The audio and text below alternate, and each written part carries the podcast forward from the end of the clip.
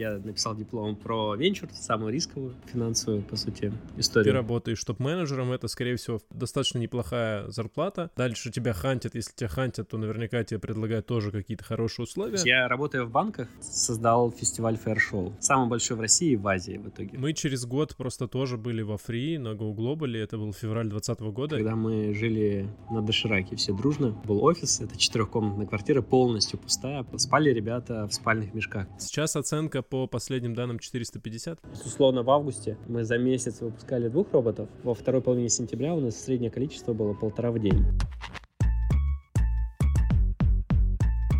Всем привет, это подкаст Seed Round для и о основателях стартапов. Гости подкаста во время записи находятся в поисках инвесторов, адвайзеров, ангелов, партнеров, экспертов, сотрудников и верных пользователей. Возможно, это кто-то из вас, слушателей подкаста. Мы общаемся с фаундерами, слушаем истории об успехах и неудачах, а также разбираемся в их мышлении. Сегодня у нас уже третий гость, соответственно, третий выпуск подкаста Seed Round. Я напомню, меня зовут э, Кирилл Кириченко, я автор и ведущий этого подкаста, и сегодня в гостях у нас Денис Балюра, основатель сервиса Tomorrow, который позволяет увеличивать эффективность бизнеса с помощью умных голосовых роботов. В прошлом году сервис привлек 50 миллионов рублей инвестиций при оценке в 450, а клиентами сервиса являются такие компании, как Ростелеком, Сбермаркет, Skillbox и Нетология. Мы поговорили с Денисом про выход на зарубежные рынки, новый раунд инвестиций и планы сделать компанию единорогом. Я заранее прошу прощения за качество записи и фоновые звуки. Дело в том, что Денис во время записи находился в кафе в Владивостоке с разницей во времени, но от этого качество самой беседы, конечно же, не стало хуже, поэтому желаю вам приятного прослушивания. Привет, Денис. Привет, Кирилл. Как настрой? Все шикарно, как всегда. Давай начнем. Начинаем мы обычно так. Расскажи коротко о своем стартапе. Это будет как такой тизер в виде, ну, лифтовой презентации, если получится. Tomorrow — это платформа для быстрого создания умных разговорных роботов для бизнеса. Ну, то есть роботы, которые общаются максимально похожи на человека. Они звучат как человек, понимают естественную речь, даже если ответить им, ну, не коротко, типа, да нет, там, и схожие с ними истории, ну и развернутый полноценный ответ дать, он выделит основной смысл. И самое главное, они нелинейные. То есть, если ты будешь неожиданно как-то не в тему возражать, уточнять вопросы, то есть то, что обычно мы не ждем в конкретном месте, но роботу это известно, он легко это парирует и вернет тебя в основное русло разговора там, с учетом той цели, которая у него есть. Вот, соответственно, эти штуки круто применяются в продажах. Роботы часто продают лучше, чем люди. Во всяком случае, когда звонят в холодную или там активируют спящих клиентов. И мы развиваем всю эту историю как платформу. Соответственно, мы SaaS-сервис, у нас партнер партнерская модель. Мы существуем уже почти два года как платформа. За это время мы прошли там разные периоды, подняли технически три раунда инвестиций уже. Последний раунд мы подняли под выпуск платформы Tomorrow 2.0. Если сегодня у нас роботов учат люди, то мы хотим, чтобы роботов учили роботы. Сегодня там, где нашим конкурентам нужно 3-4 недели, наши люди э, справляются от 4 до 8 часов с этой задачей. Мы хотим вывести это в абсолют, чтобы срок обучения робота был там, 5-10 минут, и то, чтобы ему объяснить это время, что именно нужно сделать с клиентом в звонке, либо в текстовой переписке.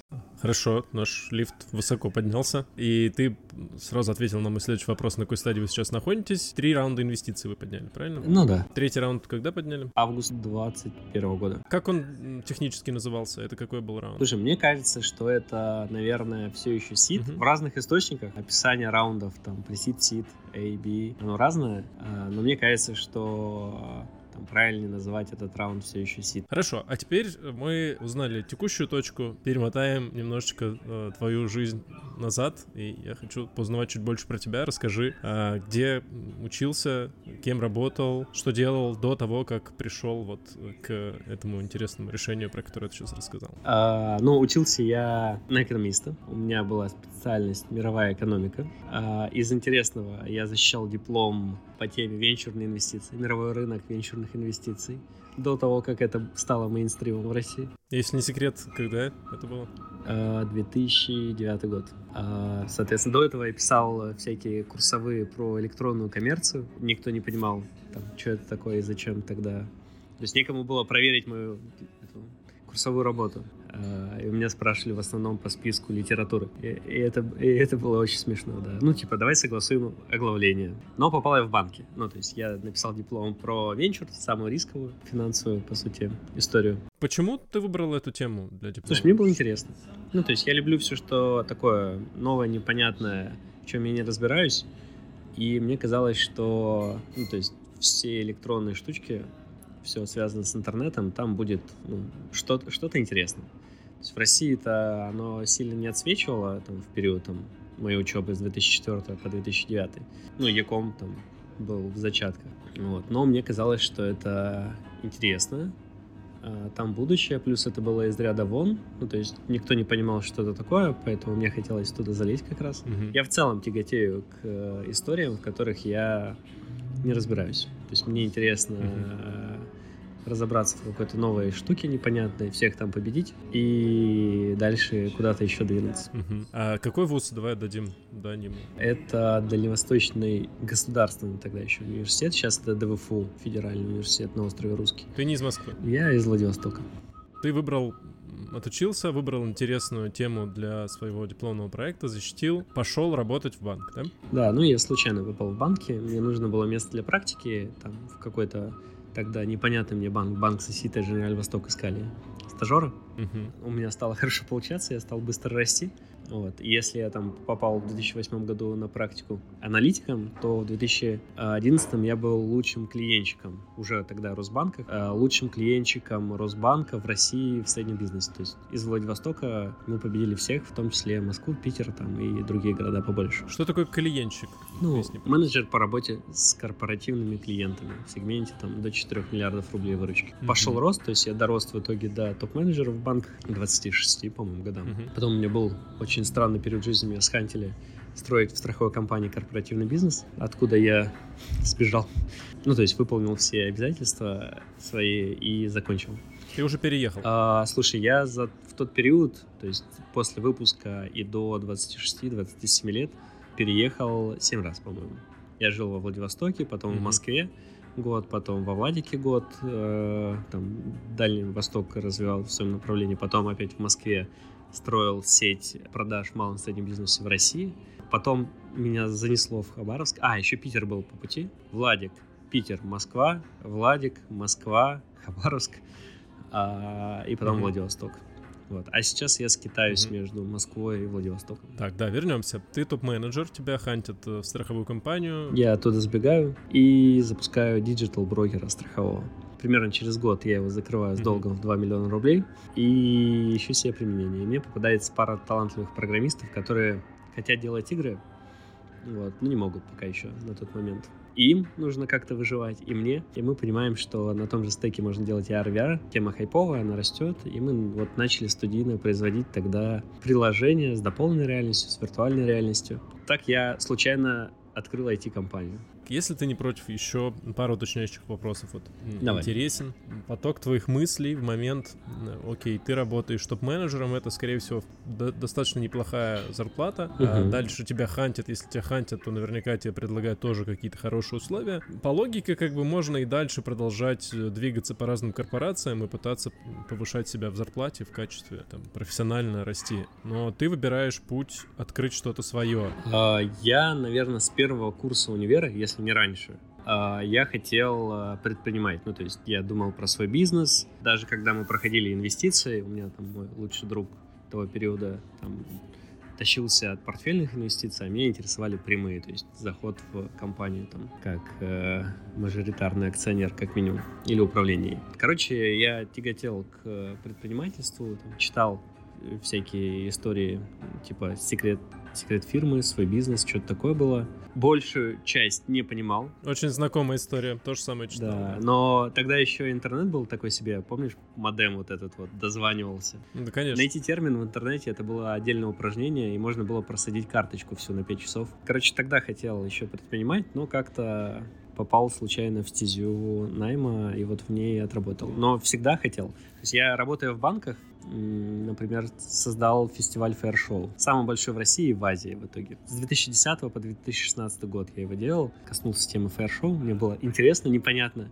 как это делается, поэтому я начал тренироваться. Интерес к тренировкам быстро, ну, угас, но показалось, что можно из этого сделать что-то прикольное. В банке себя реализовать, ну, линейному менеджеру. Есть, короче, младший менеджер по малому бизнесу, у него есть помощник. Вот я был помощником самого маленького менеджера по самому маленькому бизнесу. Соответственно, когда ты приходишь и говоришь, а давайте сделаем, тебе говорят, типа, чувак, давай без давайте, вот тебе желтая страница, вот телефон, звони в холодную. Ну, а я верил, что я могу что-то больше делать. Создавал фестиваль есть у нас там от Берлина до Тайваня была география с отборочными турнирами в Сеуле и в Токио чтобы приехать во Владивосток. Поэтому я вот всю, всю свою сознательную жизнь тяготел к тому, чтобы что-то что делать. И желательно не такое, как э, все остальные. Окей, ну вот он такой путь э, Дениса от э, дипломной работы по инвестициям через э, топ-менеджмент в банке, через э, страховой бизнес. И вот ты попадаешь в AR, VR, и, насколько я понимаю, так как я все-таки немного погуглил, тут уже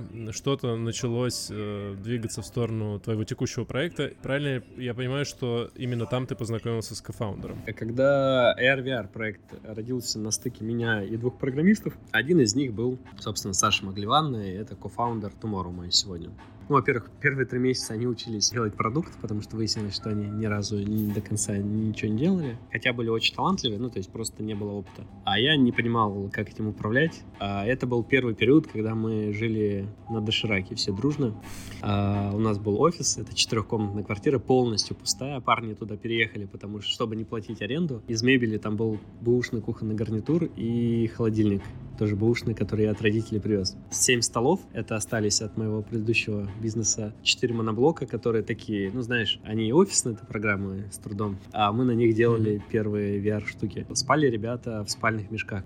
А, ну и все, мы пережили этот период, мы научились, ну, очень быстро добрали компетенций, соответственно, и выш, вышли на уровень топ по, по качеству продукта, к нам люди сами стали переходить.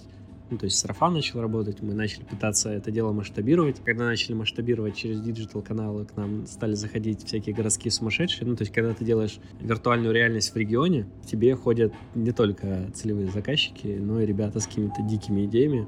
Вот, и мы решили, что было бы прикольно какого-нибудь робота вкрутить, голосового, который бы с ними общался, фильтровал и целевых отдавал бы нам, а не целевые пусть дальше с ним колбасятся. Вот примерно такая идея была, максимально прагматичная. И мы ничего не нашли на рынке. То есть был CRT, который довольно дорогой продукт до сих пор предлагает, да, тогда был чек в районе 10 миллионов рублей, год на разработку и непонятные гарантии. Ну, то есть скорее всего, полетит, но не факт. Были всякие автозвонки типа звонобот, звонопес и прочие винтажные истории. Скорее всего, не только у нас такая проблема существует. А, вроде бы рынок пустой, хотя на самом деле он не был пустым. Наши сегодняшние конкуренты уже год-полтора существовали, просто у них был маркетинг такой себе, то есть их найти было невозможно, если они тебя сами не найдут. Ну и технологически казалось, что уже вроде бы есть же Siri, Алиса, Алекса, вроде бы, ну то есть болталки есть, да, они туповатые, но туповатые из-за того, что они о многих темах должны уметь разговаривать. И мы предположили, что если сделать жестко бизнес-ориентированную под конкретный бизнес, то должно получиться секси.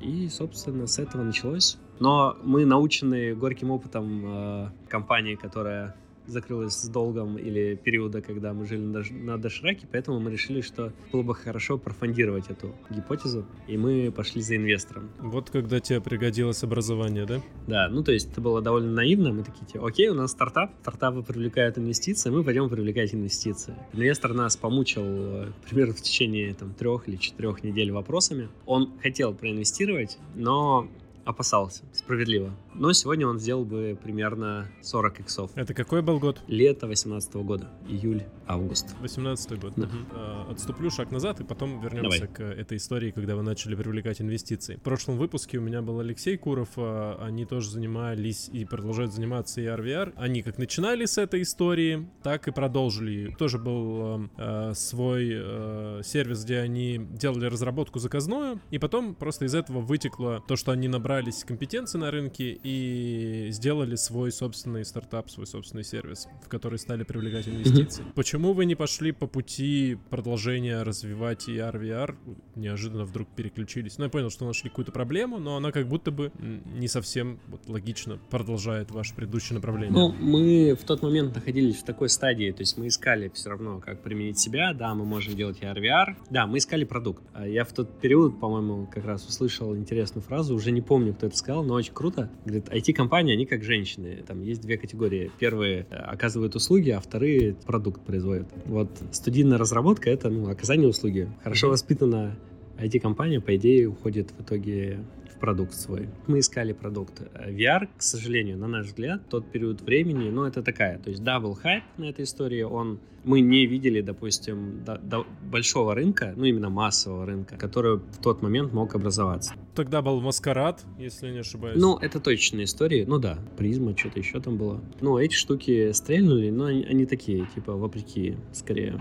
Короче, у нас не было идей на фоне VR, как сделать продукт, который мы видели бы, куда его приложить так, чтобы он, ну, прям рос. А в контексте роботов мы вроде бы понимали, как сделать робота не как у всех, а чтобы, ну, он был максимально близкий по пользовательскому опыту диалога с ним к человеку. Вот. И у нас случился тогда главный тест гипотезы. Это мы э, во фри когда они делали отбор на Go Global, продали, ну, то есть мы презентовали тогда несуществующую платформу Tomorrow, как будто бы она есть. Они делают отбор. Если им показать, ну, то есть рассказать про платформу, и они ее отберут из там 300 или 200 стартапов в топ-10, то, скорее всего, они не видят явных причин, почему нет. Вот. А если они задробят проект, то, скорее всего, они видят какие-то подводные камни, там, стоп-факторы, они же типа весь рынок видят, как нам тогда казалось. Ну, по косвенному признаку мы можем как минимум напрячься и еще серьезнее подумать, а стоит ли в эту сторону ходить. Ну, в итоге я приехал во фри, пропичил э, ту нашу идею. По косвенным признакам я понял, что идея не зашла. Из-за того, что у меня основная моя специализация всю жизнь была это продажи, развился какой-то навык эмпатии, когда ты общаешься с собеседником, и ты плюс-минус понимаешь, там, интересно, неинтересно ему, то, что ты говоришь, отвлекается, не отвлекается, как он на это реагирует. То есть по Диме Калаеву и Гаджимураду Алиеву я видел, что им не заходило. То, что я рассказывал. Денис, а какой это был год, если не Это был вот как раз февраль или там конец января, начало февраля 2019 года. Мы через год просто тоже были во фри на Go Global, это был февраль 2020 года, и в нашем наборе был Digitalk, это компания, которая помогает там аналитика сценариев телефонных разговоров в CRM-ках. В общем, ну не совсем то, конечно. Из забавного мне как раз после того, как я рассказал, ну, пропичил нашу идею, Хаджи Мурат э, предложил пивотнуться и речевую аналитику. Типа, речевая аналитика хорошо, там типа никого нет, и про это все думают. Но из-за того, что мне это сказал Гаджи Мурат, я подумал, что, скорее всего, он это не только мне говорит, и, скорее всего, там скоро будет Алла из-за того, что он это говорит mm-hmm. всем стартапам из этой истории. Исходя из тех вопросов, которые они мне задавали, я потом гонял эти вопросы в голове и понял, ну, там, ожидаемые ответы, социально ожидаемые ответы. И из них mm-hmm. сложился, ну, типа, профиль там, стартапа, который, наверное, может полететь. И просто вот в этот пазл у меня стал профиль Tomorrow, будущее. Я на третий день вот этого их интенсива, где они должны были результат озвучить э, отбора, я взял Гаджимурада и Диму, пропичил новую идею, плюс я второй день прогулял, я, получается, утром второго дня придумал, как нам пивотнуться. Тут же погонял по Москве, провел три встречи, на одной уже продал. На третий день им рассказал, как мы пивотнулись, как мы уже продали, они сказали офигеть. Вот. Ты за три дня, в общем, акселератор прошел. Да, да, да. Ну и они, я как сейчас помню, э, скинули в чат, ну, участников, Google табличку, список компаний, которые прошли. И там э, угу. топ-10, там не было нас, мы тогда назывались Нет Tomorrow еще, там Gixar. Угу. Вот. И на 11 строчке дополнительный был написан Gixar. То есть они добавили его утром. В итоге-то вы попали в акселератор? Нас э, отобрали, на следующее утро мы пошли завтракать, собственно, с, Гаджимурадом, где я тонко намекнул, что мы не совсем готовы, и мы зайдем в следующий поток. Ну и в итоге мы не, не зашли в Go Global. Ну да, мы тоже сделали ошибку, мы пошли в Go Global, а uh-huh. как будто бы Go Global это уже следующий этап. Ну, а какой-то из акселераторов вообще был у вас в опыте? Mm, был, как раз это была весна 2019 года, это был местный акселератор, Технопарк Русский, который региональный оператор Сколково на Дальнем Востоке угу. сейчас. А, они как раз делали свой первый акселератор, как умели, Мы делали стартап, как угу. умели. Он был такой, с точки зрения качества, сомнительный. Вот. Но в целом это было ну, довольно ценно, потому что часть ребят были действительно полезные и крутые. Там мы познакомились с, э, с некоторыми ребятами как раз с Free, которые трекеры, а, и вот это было ценно. Плюс мы тогда заняли второе место. Угу. Мы одни из немногих, кто сделал продажи во время акселератора, вырос, что-то типа миллиона рублей заработали за время акселя с нуля, а, правдами и неправдами. Ну, в том смысле, что разными способами, с разными там продуктами много тестили. Тогда подняли свой микро-раунд первый от Саши Хвостенко. Из забавного, за год до этого он был нашим самым первым клиентом, который купил несуществовавшего тогда робота. Когда мы тестили гипотезу, бегали, продавали робота, которого еще не знали, как сделать. Но нам было важно подтвердить, что за это кто-то заплатит, и стоит вообще этому уделять время. Ну и, кстати, и в целом это сейчас философия Tomorrow. То есть мы не разрабатываем фич uh-huh. до того, как не подтвердилось, что это кому-то нужно, и за это будут платить. Uh-huh. Ну, то есть, если кто-то приходит, было бы классно, мы считаем, сколько это может стоить, и предлагаем заплатить за это. Если нам за это готовы заплатить, платят, отдел продаж бежит тут же продать еще пять таких же, чтобы подтвердить, что это не локальная хотелка, а можно масштабировать. Вот, если получается, мы эту фичу реализуем. Если не получается, не реализуем. Ну, то есть она уходит в бэклог, если делать нечего, то когда-нибудь, наверное, программисты до этого дойдут. Uh-huh. Но мы с тобой знаем, что никогда. Ну да. А, так, хорошо, мы, я так понимаю, уже уже немного затронули и тему продаж, э, и пивоты, и акселератор, и даже первые инвестиции, да, первые ангельские инвестиции у вас случились именно в акселераторе, правильно? Mm, ну да. Можешь рассказать, как это произошло? Вот ты говоришь, что Александр э, был ваш клиент, решил э, вложить в вас деньги. Вы как-то, это само собой произошло, или ты просил ему, предлагал, питчил, делал какую-то деку? А, ну, у нас интересно складывались отношения. Первое, мы с ним познакомились, когда у нас с инвестором мы поняли, что то еще упражнение, ну и в итоге правильнее будет с рынком поработать и профондироваться собственно, реальными да, продажами. Тогда у нас был MVP. MVP это было два листа А4. На первом было написано, как робот работает. На втором, сколько это стоит, PDF-ка. И я с ней там пробежался по тогда нашему стеку клиентов, которые в том числе мы обсуждали AR штучки, просто пропичил новый продукт, двое из них купили.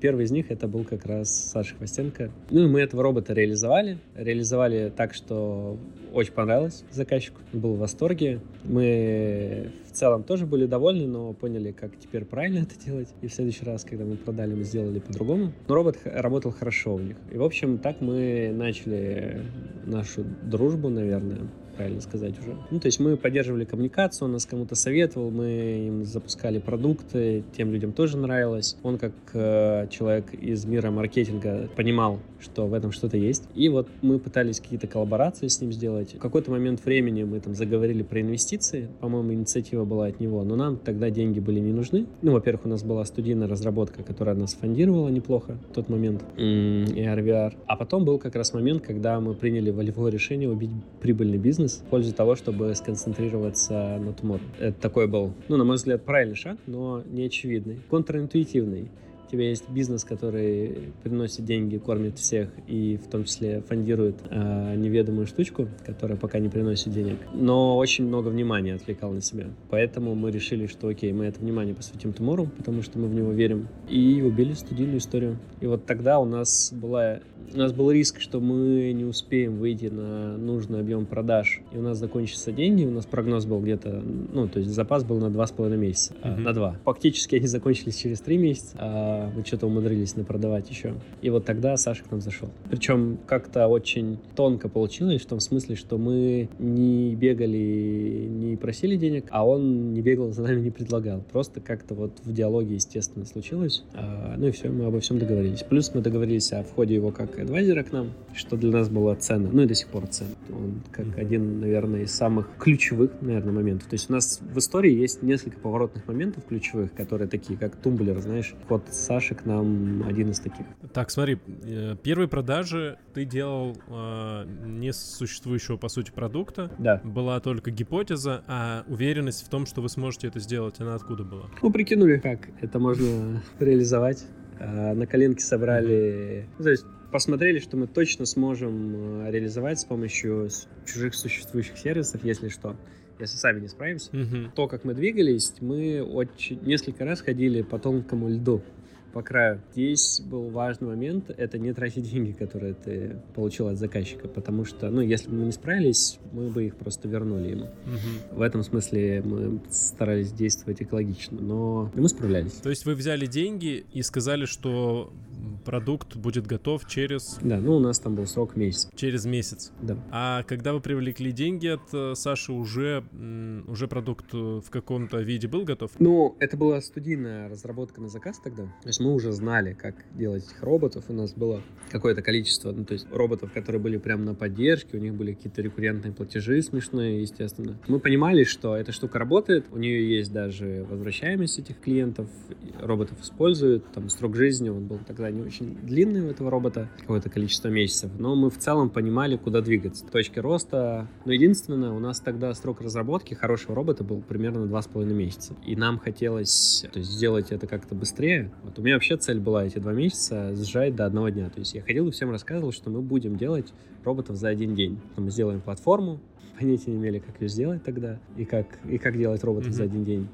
Вот. У нас был там в какой-то период времени промежуточное решение. Мы придумали язык программирования роботов, который упрощал процесс и не требовал больше дорогостоящих кодеров. Можно было джунов просто набрать, объяснить принцип, как это работает, и они могли написать робота. Но штука тоже не очень интуитивная была. В итоге мы его упростили до визуального конфигуратора. Ну и реально, у нас один из первых проектов таких крупных, мы делали пилот с Почты России как раз, когда пандемия подступала. Они роботам выдава- хотели ку- договариваться о выдаче курьером посылок на Дальнем Востоке, чтобы в отделении не ходили, в очередях не стояли, не заражали людей. И мы первую версию робота делали два с половиной месяца кастомно программистами, а когда выпустили платформу, я такого же, только сложнее, пересобрал за 4 часа. И вот это была победа тогда. То есть вы какое-то время еще делали роботов э, как заказную разработку. Да, примерно год. А потом уже появился конструктор. Это можно назвать конструктором или это не конструктор? Ну да, это конструктор. Как вы вышли на Почту России? Как получился пилот с Почты России? М, У нас была коллаборация с другим резидентом э, Технопарка Русский, который поднял раунд от Дальневосточного фонда высоких технологий. Там как раз э, около года с историями хорошо получалось. Вот. Но вопрос в том, что у них был проект в сфере телефонии.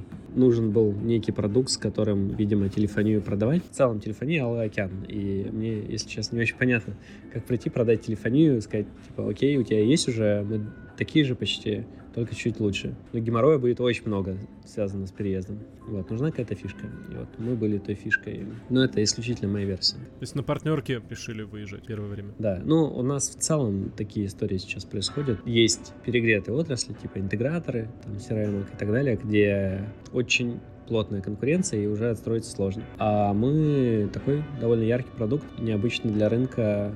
Плюс мы классную отдачу на инвестиции даем Мгм. клиентам. Там у нас бывает ROI X, по-моему, рекорд X57.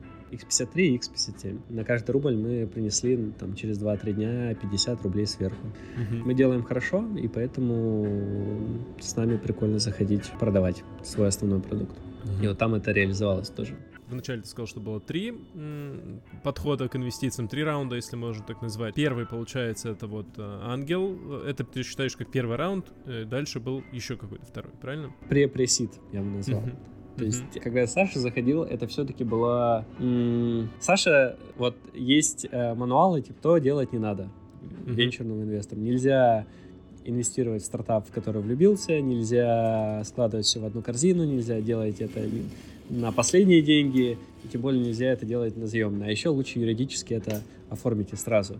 Четко, там, Мгм. корпоративный договор и так далее. Саша нарушил все эти правила, вплоть до того, что юридически мы оформили это только через полгода после того, как он перекинул мне деньги просто кэшем на карту. Мгм. Джентльменский договор. Ну да, ну то есть мы, понятно, мы год друг друга знали, он знал, что мы максимально экологичны, и до сих пор мы такие. Реально, если писать а, его историю, то вот типа пять правил, так не делайте, я сделал все, и у меня сейчас x27. Ну, то есть вот последний раунд мы сделали, когда у него доля выросла в 27 раз по оценке. Второй инвестор у нас был Артем Маратканов.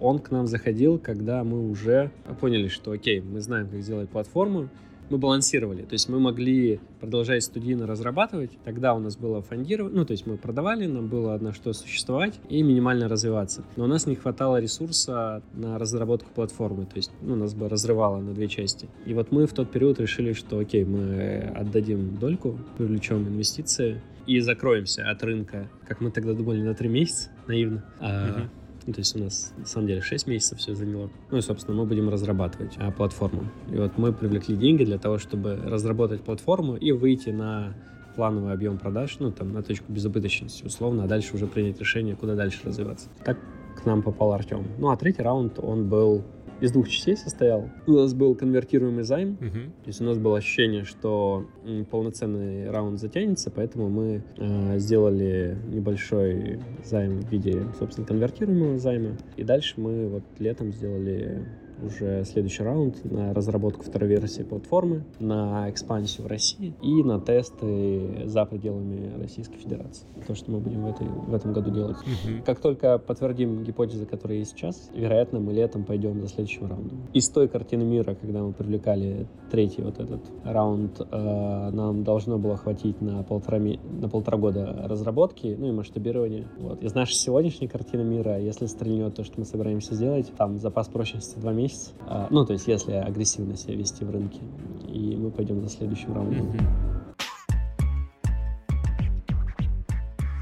Больше половины нашей беседы с Денисом уже прошло, но Денис уже рассказал много чего интересного, и я не знаю, где, за какой работой вы сейчас находитесь, возможно, едете на машине или бегаете, или убираетесь, но не факт, что вам удобно записать или загуглить то, о чем говорил а, наш гость. А, лично я такие, такой дискомфорт периодически испытываю, когда а, слушаю различные подкасты, и вот специально для этого я и завел телеграм-канал, в котором появляются, во-первых, все анонсы наших выпусков, а также релизы со ссылками на все упомянутые в выпуске материалы. Так что подписывайтесь, канал в Telegram, Sit Round. Продолжаем нашу беседу. Если ты не против, у нас э, подкаст называется э, Сидраунд, и я задаю, возможно, не всегда удобные вопросы. Меня интересуют суммы, проценты, все, что, все, что можно называть. Но, насколько я понял, ты уже сам озвучил, что э, 2 миллиона вы привлекли на первом раунде от Саши, да? Там было не 2, там было 900, и часть мы экспертиза его. Угу. Ну, оценили в два. Нет, ну то есть всего. Я, от него мы получили вместе с экспертизой оценили все в 900 тысяч рублей. Понял. Лот был очень компактный. Я понял. А его э, доля размылась впоследствии или осталась такой же, как была? Размылась, конечно. Ну, то есть все пропорционально размываются, когда новый заходит. То есть тогда оценка была небольшая, я так понимаю, миллионов 10-20 вашей компании? 30. 30. Окей, а потом уже вошел... Артем. Артем, да, Артем. А, нужно тоже сейчас сделать э, для слушателей, объяснить немного. Это фаундер Family, компания. Да. У него есть стартап Family, у него есть такой классический бутиковый бизнес, бизнес, они занимаются семейной историей. Артем интересный сам по себе человек. Uh-huh. А, вот эти древние архивы, они их копают, очень круто это делают, вы, выпускают э, эксклюзивный продукт, полностью бутиковый, и при этом он э, максимально погружен в венчурные истории. У него есть рядом стартап в этой же отрасли, который полностью digital, он э, как ангел, у него есть портфель инвестиций. Ну, то есть он в прошлом году взял премию как креативный предприниматель года э, от правительства Москвы. Да, я э, на самом деле, откуда про Артема знаю, я, я ему как-то кидал запрос, хотел его позвать в подкаст, несмотря на то, что я знаю, что его бизнес обходится без инвестиций, полностью на окупаемости. Тем не менее, сам он занимается инвестициями, да? Как ты на него вышел? Как получилось привлечь его? Тогда был Восточный экономический форум, там были ребята с Ventures, и они делали конкурс стартапов, который мы выиграли.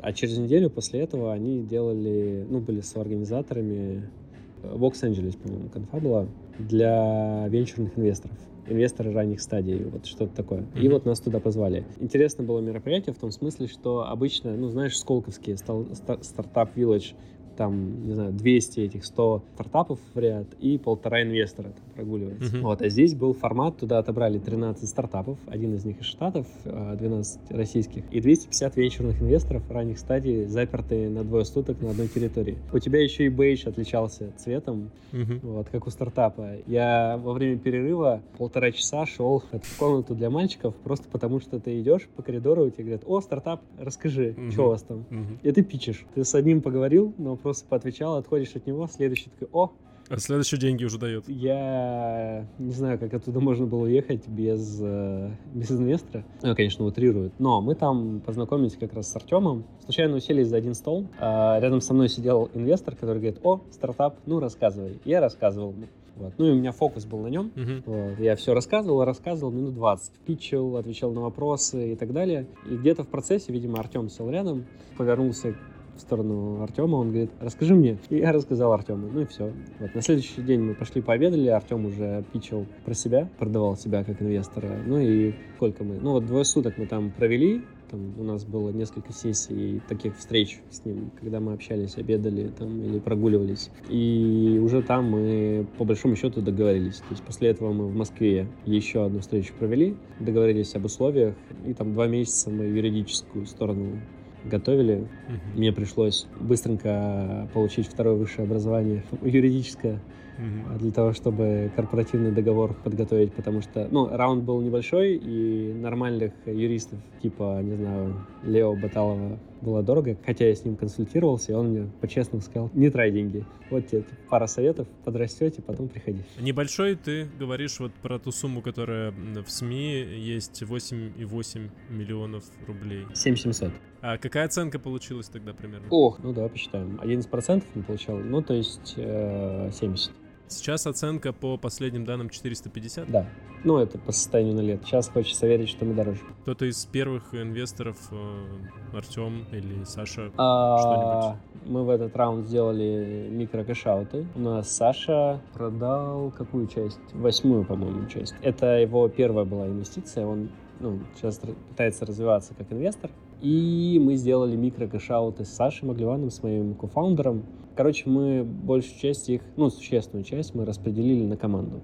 У нас не было договоренности об опционах с текущей командой, но мы сделаем для старичков э, опционную программу, естественно. Ну, короче, у нас не было никаких договоренностей с ними, и мы решили, что ребятам, которые все тяготы и лишения прошли с нами, периоды, когда у нас закончились деньги, и они работали бесплатно, ну, в долг. У нас тогда маркетолог брал кредит, чтобы не увольняться от нас, потому что у него были обязательства, там, типа, по аренде, жена. Чтобы не увольняться, и не идти на другое место, он брал кредит, потому что очень верил, что будет отскок в итоге. И он случился, кстати. Мгм. Короче, ребята, которые вот в самые сложные периоды прошли, у нас они все удержались, то есть вообще не было потерь в команде. Мы решили, что нужно сделать им бонус, и мы сделали небольшие кэшауты и, и закинули им деньги на счет.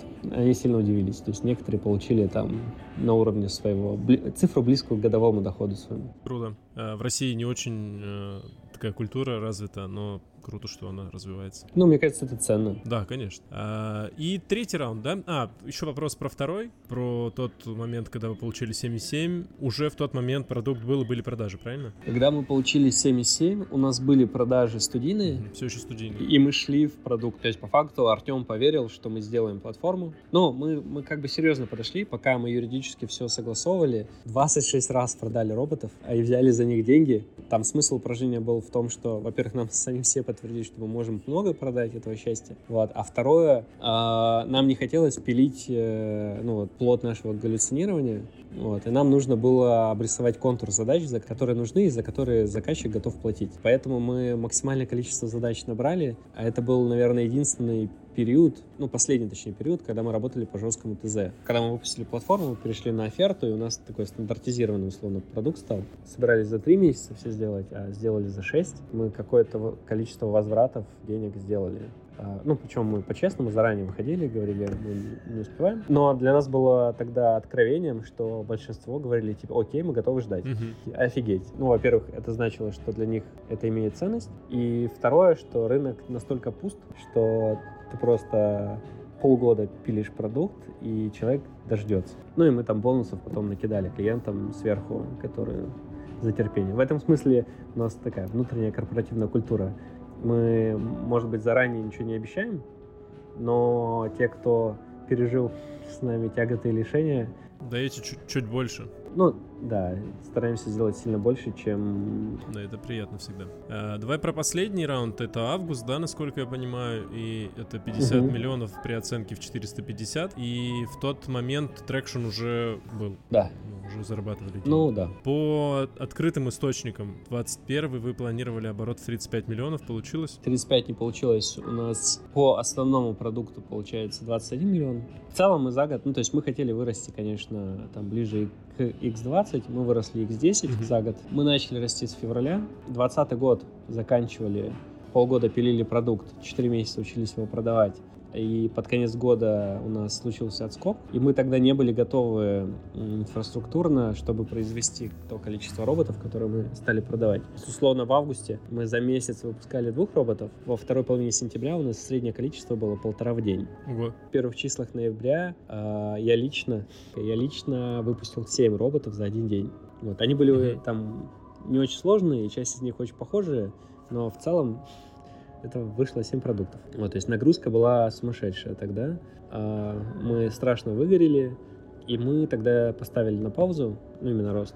Мы стали строить бизнес-процессы. И вот весь прошлый год, мы, то есть 21 год, мы точили процесс продажи, аккаунтинга и производства роботов, чтобы как такой бизнес-модель готовая была, которую можно масштабировать и найм с обучением, очень важно. В рынке нету готовых сотрудников под нас, ну, особенно тех, которые учат роботов. Не существует учителя робота Тмор, mm-hmm. которого можно схантить из другой компании. И нам пришлось выстроить систему, которая сначала такая селекция, с рынка людей, которые подходят по профилю, ну, которые быстрее всех обучатся. И дальше еще обучение. И у нас сейчас прикольно. То есть у меня, чтобы из 250 человек через 4 стадии отбора выбрать четверых, которые в итоге зайдут на стажировку, обучатся, и трое из них выживут, уходит 4 человека часа. Расскажи, что такое обучить робота. Вот э, я, да, не знаю, допустим, продаю э, туры куда-нибудь там угу. в отпуск. А я к тебе прихожу как заказчик. Что ты делаешь со своей стороны, чтобы запустить робота?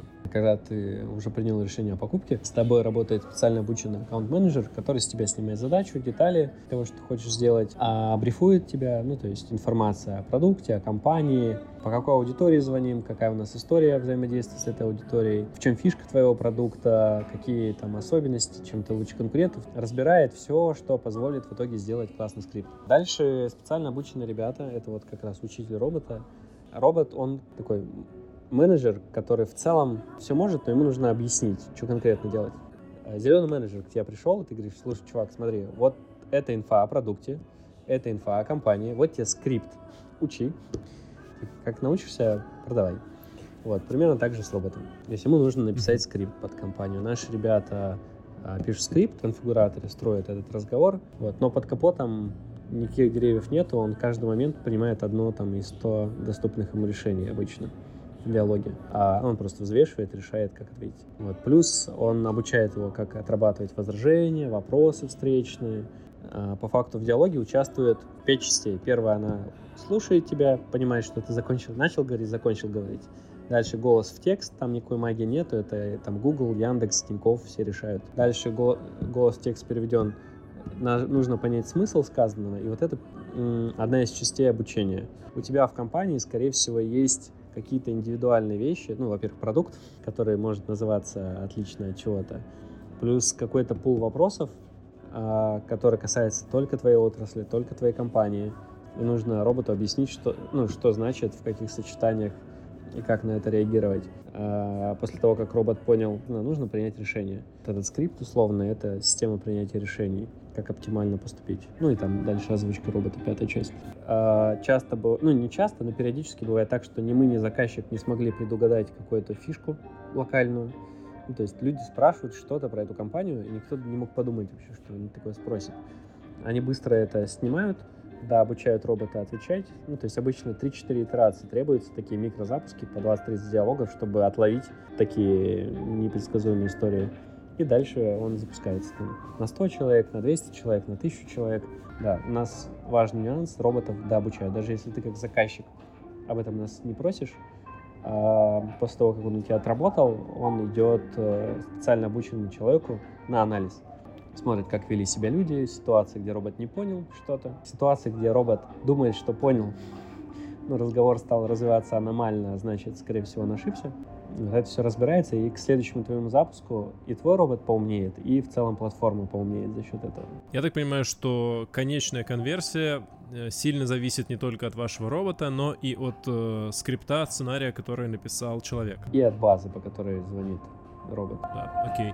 А, такой фановый вопрос. А, откуда голос? Один ли он у вас? Я слышал один женский, очень приятный голос. Голосов у нас несколько, больше того. Ну, то есть в русской речи, к сожалению, нет синтезатора, который был бы прям классный по интонациям и так далее. А в англоязычных уже есть синтез, который ты с трудом отличишь, если заранее не знаешь.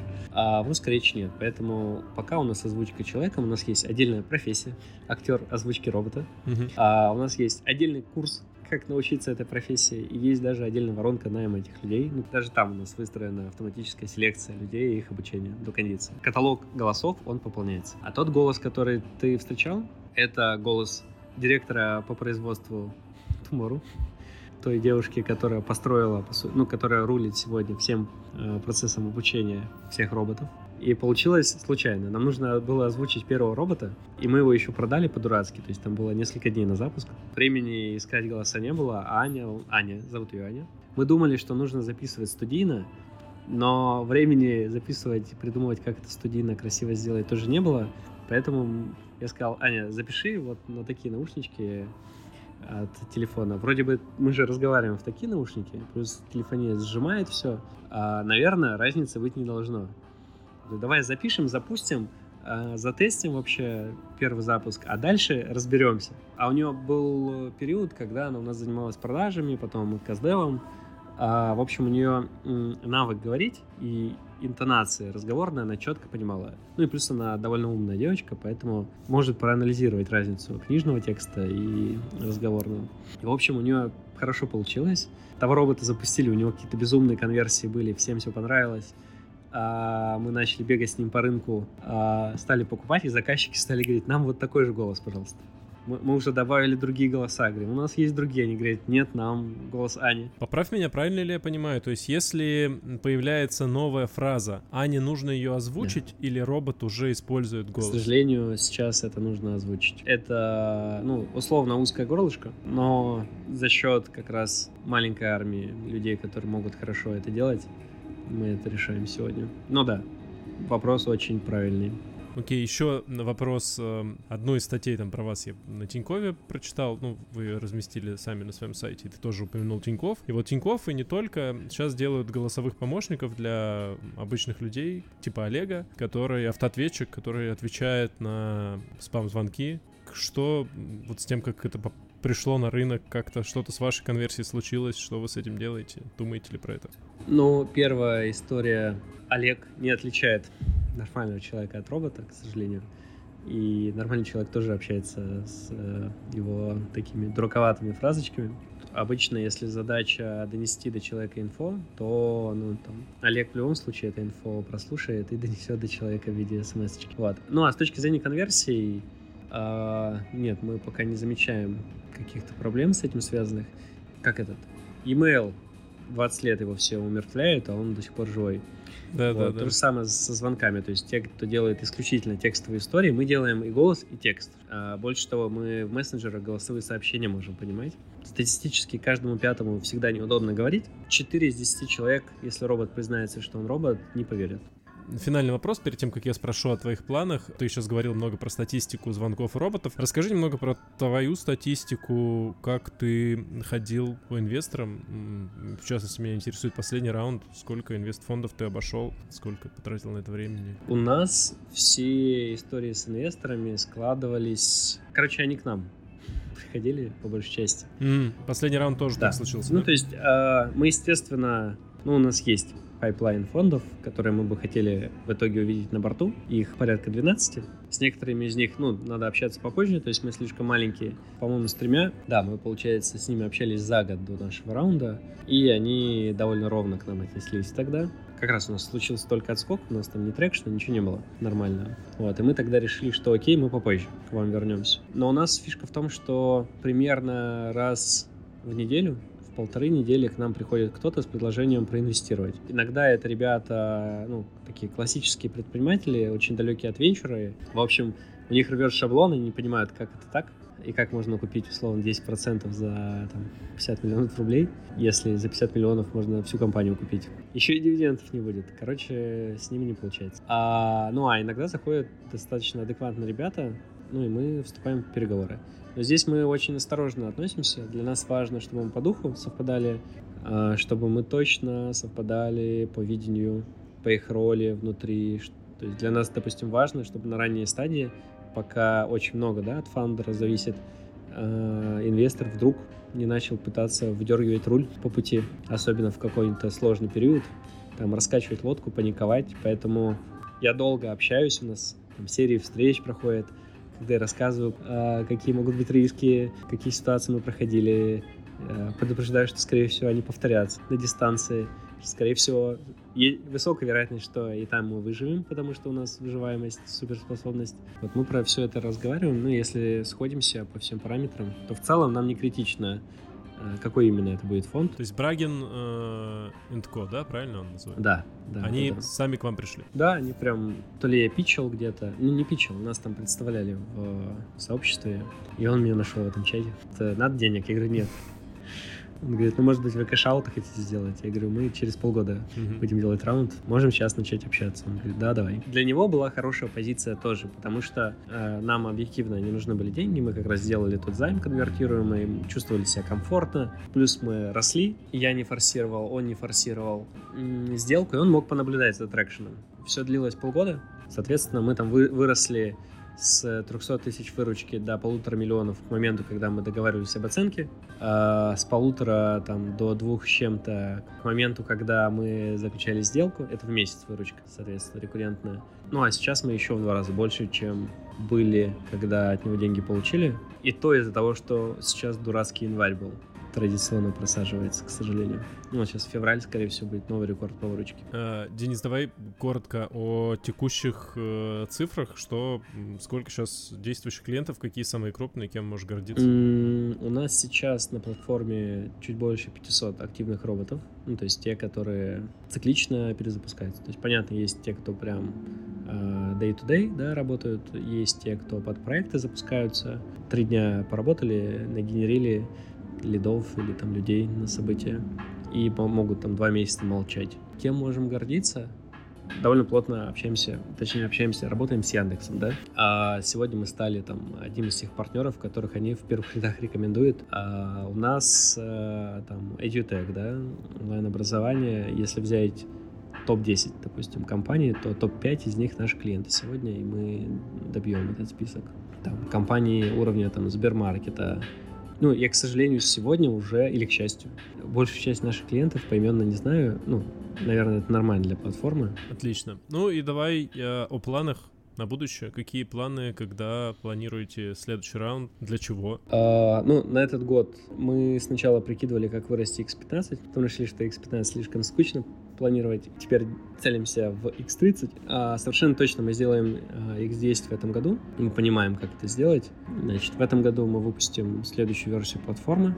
Это с точки зрения разработки. В этом году мы затестим как минимум две не русскоговорящие страны, ну то есть не СНГ, для нас это важная история с точки зрения там, возможности масштабироваться. А, слушай, почему идете в другой рынок? Вы видите в обозримом будущем, что э, объем рынка РФ захватите или там упрете в потолок? Почему вы решили? Ну, во-первых, у нас промежуточная цель — это капитализация в миллиард долларов. Промежуточная? Ну да. Ну, российский рынок довольно скромен по мультипликаторам и по потенциалу. Понятно, что там 2% ВВП, что в целом мирового отражается почти везде. Вторая история, чтобы нам добежать до миллиарда капитализации, у нас там есть метрика ключевая, нам российского рынка не хватит примерно в пять раз. Ну, то есть мы по косвенным признакам понимаем, что там, в схожих с нами историях они вот одну пятую показывают, и вот на этом объеме зависли. И что же это за страна? Как выбирали? Слушай, мы на самом деле исследуем, мы думали, что это будет Индия, ну, типа английский язык, которым работать проще сильно, чем с русским. Там каждый второй предприниматель. Да, да, да. Ну, в Индии есть свои особенности. Но мы попробуем, попробуем Индию. А по большому счету мы, скорее всего, все англоговорящее попробуем за этот год. И испана тоже дальше. Mm-hmm. Мне кажется, не будет откровением. Там Индия, Бразилия, США. То, что точно надо попробовать. Индия — большой растущий рынок, англоговорящий США. Челлендж такой видится интересным. Хотя для нас сейчас не очевидно, что нужно туда лезть, учитывая, что он перегрет достаточно, но и огромен. В этом смысле мы ищем сейчас активно общаемся с адвайзерами на эту тему для того, чтобы понять все-таки да, не да. Ну и есть ряд менее очевидных рынков и попсовых для российских стартапов, где для нас существует потенциал в силу ну, UX, который там в коммуникациях сложился. Окей, удачи в любом случае. Какой у тебя запрос? Вдруг кто-то из тех, э, с кем бы тебе хотелось пообщаться, или кого увидеть в команде, или от кого привлечь инвестиции, будет слушать этот подкаст. Команда, партнеры, инвесторы. Первая история. Мы в середине года этого, если все идет по плану, будем готовить следующий раунд, поэтому welcome мы будем счастливы пообщаться, и, скорее всего, он будет синдицированный, потому что уже не маленький.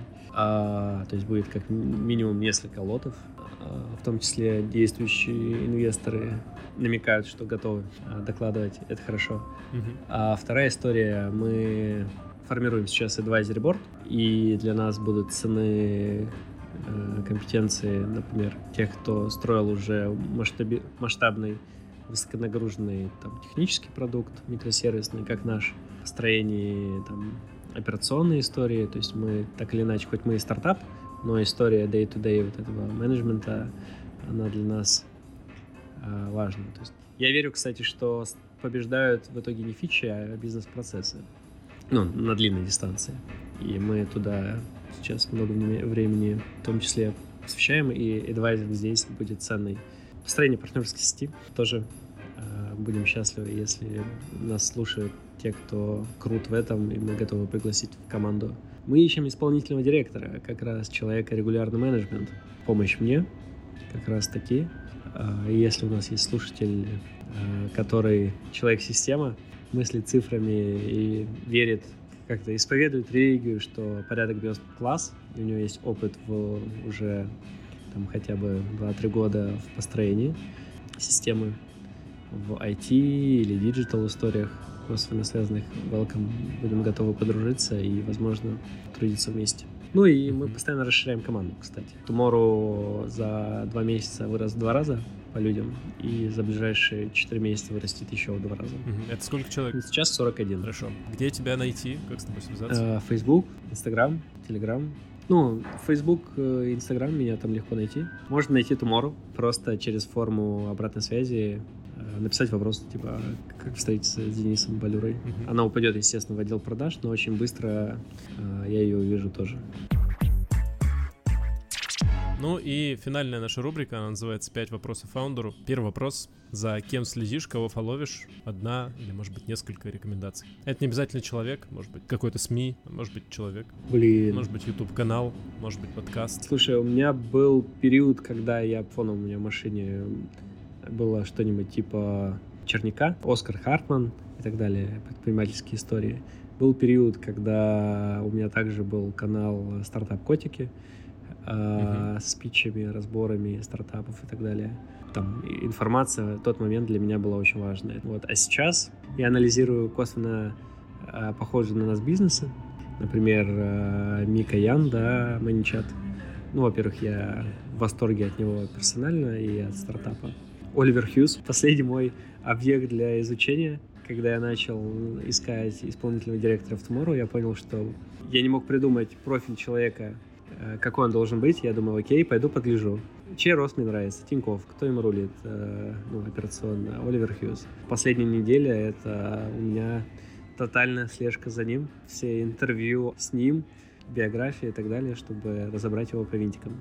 Ну, таких несколько человек, которых мы сейчас разбираем. Ну, и у меня появился профиль человека, которого я хочу увидеть да, в Это подходит. Оливер Хьюз, Микаэль Ян, Евгений Черняк, Оскар Хартман, э, стартап-котики. Окей. Курс, книга, вебинар, любой обучающий материал, который, по-твоему, должен прочитать, посмотреть или послушать фаундер. Слушай, книга, которую я, наверное, всем тотально советую, кто собирается что-то продавать, а фаундерам стартапов это обязательно скилл это «Думай медленно, решай быстро» Даниэль Канеман. Окей. На одной остановимся, да? Ну, да. Хорошо. А, инструмент, приложение, сервис, э, который помогает тебе в достижении твоих целей. Это может быть что-то осязаемое, физическое, а может быть какой-то сервис на телефоне или...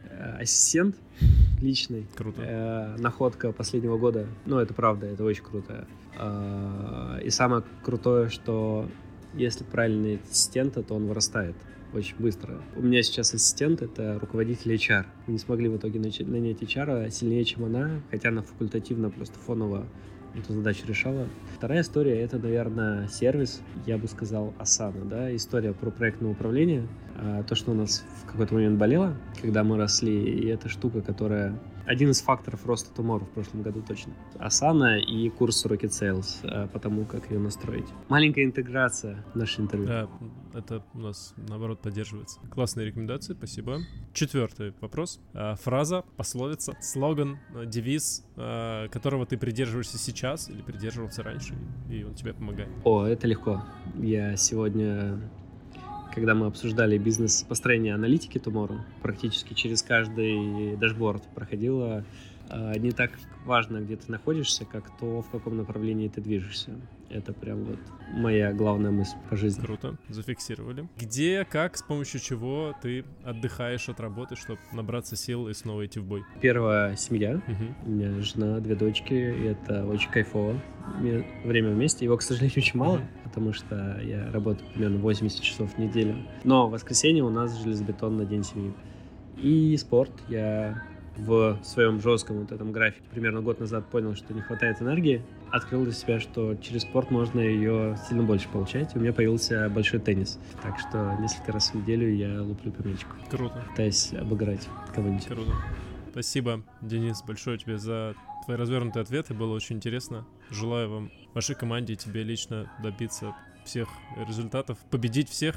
И сделать миллиард капитализации, надеюсь тоже желаешь? Да, да, конечно, желаю, потому что я договариваюсь со всеми гостями, что после миллиарда мы э, у нас будет следующий созвон. Договорились. Спасибо тебе большое. Да, спасибо тебе большое.